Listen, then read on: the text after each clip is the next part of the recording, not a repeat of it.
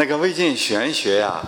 呃，它其实是对《易经》呃老庄之那个道家的哲学，呃，对《易经》对道家的哲学，就老老子和庄子，呃，还有儒家的原始儒家的那些哲学，就是先秦诸子们的那些个代表作，它都要作为一个文化来。那那一代读书人呢，就开始呃读那些东西，然后呢进行自己这一代人的思考。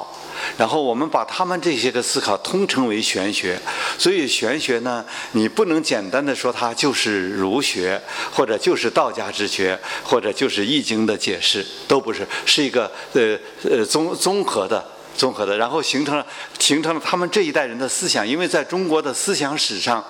呃先秦诸子是一个创立思想的时代，而魏晋的文人们。文化人也是一个形成自己的呃思想的时代，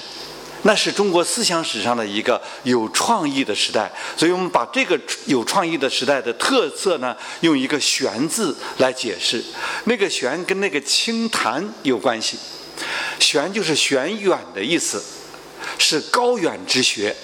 啊，高深之学，啊，对，它不能简单的用道家、儒家、释家。呃，这样一个理概念来来单单独的一一对号，它是一个综合的一个思想概念。总之就是，呃，高深的、高远的思想，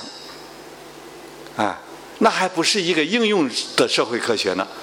不是那个呃，说是呃，因为应用的社会科学是告诉你这个法律呃怎么判，经济怎么运作的，都是他那个是哲学，啊。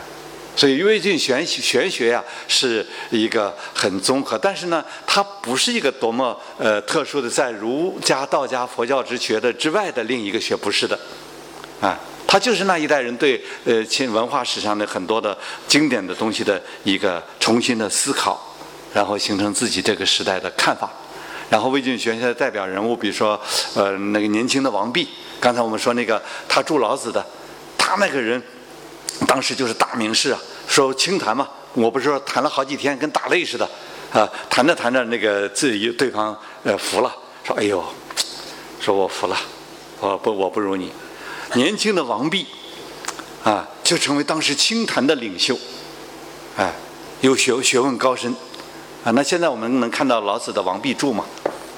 那个魏晋玄学，呃，他他的老子的那个王呃老子这个《道德经》五千言，王弼的注释，那也是很很很经典的呀。那都是魏晋玄学，我们所说的玄学的那个内容内涵之一。